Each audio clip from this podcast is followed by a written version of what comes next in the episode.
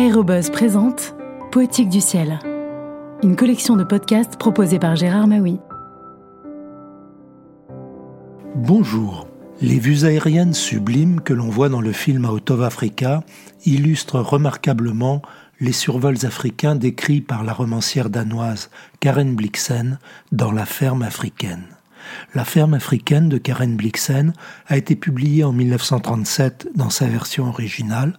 La traduction française a été publiée chez Gallimard en 2005. C'est grâce à Denis Fincheton que j'ai éprouvé la plus grande joie de toute ma vie à la ferme. Avec lui, j'ai survolé l'Afrique. Dans ce pays où il y a peu ou pas de route et où l'on peut atterrir presque partout dans la plaine, voler prend une importance considérable. Cela ouvre les portes d'un monde nouveau.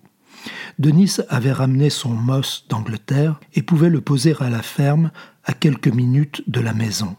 Nous volions ensemble presque chaque jour. On découvre des panoramas somptueux lorsque l'on survole les montagnes africaines, ainsi que des combinaisons et des alternances de couleurs et de lumières stupéfiantes. L'arc-en-ciel trône sur une terre verdoyante et baignée de soleil. Les nuages perpendiculaires et les orages noirs vous brinquent de tous côtés dans un galop endiablé. La pluie qui cingle durement blanchit le monde autour de vous et l'incline. Le langage est dépourvu des mots pour rendre ce que l'on ressent en avion, mais avec le temps, on en forgera de nouveaux. Celui qui a survolé la Rift Valley et les volcans éteints comme le Sussois et le Longono peut dire qu'il a bien vu du pays et des territoires aussi lointains que la face cachée de la lune. Parfois, on vole peut-être très bas et l'on voit les animaux de la plaine et l'on éprouve pour eux ce que Dieu a ressenti après les avoir créés, avant qu'Adam leur ait donné un nom. Mais ce n'est pas tant ce que l'on voit que le fait de voler qui est source de ravissement et de joie. C'est un bien triste sort et un lourd fardeau pour les habitants des villes que de devoir toujours se déplacer dans une seule dimension.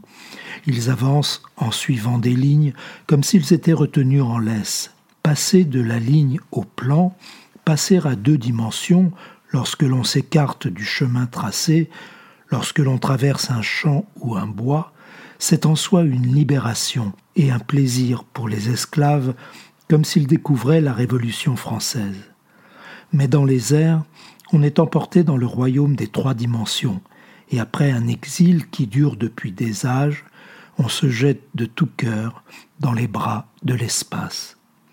Chaque fois que je suis monté en avion, chaque fois que j'ai compris que j'avais quitté la Terre, j'ai eu cette même impression de faire une immense découverte.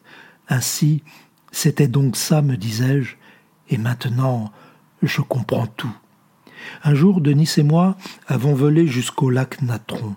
Celui-ci se trouvait à 150 km de la ferme, 1500 mètres plus bas, à seulement 800 mètres d'altitude on exporte de la soude du lac Natron dans le monde entier.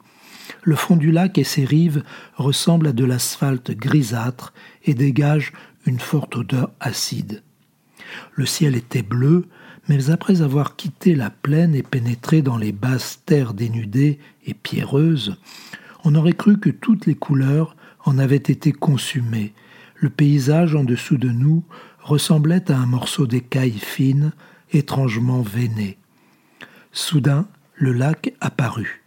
Le fond du lac est si blanc qu'il brille à travers l'eau et lui donne, vu du ciel, un éclat bleu-azur aussi surprenant qu'incompréhensible, tellement intense que l'on est obligé de fermer les yeux un instant. Le lac se détache au milieu d'un terrain brun et grisâtre, telle une gigantesque aigue marine étincelante. Nous étions très haut, et en descendant, nous vîmes notre ombre bleu foncé filer au-dessous de nous sur le bleu clair du lac. Des milliers de flamands vivent ici, même si j'ignore comment ils survivent dans cette eau saumâtre, car il est difficile de croire qu'il y a des poissons. À notre arrivée, les flamands s'égaillèrent en grand cercle et en éventail, comme les rayons du soleil couchant, et l'on aurait dit que l'on voyait à travers un kaléidoscope artificiel un délicat motif chinois sur soie ou sur porcelaine qui se modifiait sans cesse sous notre regard.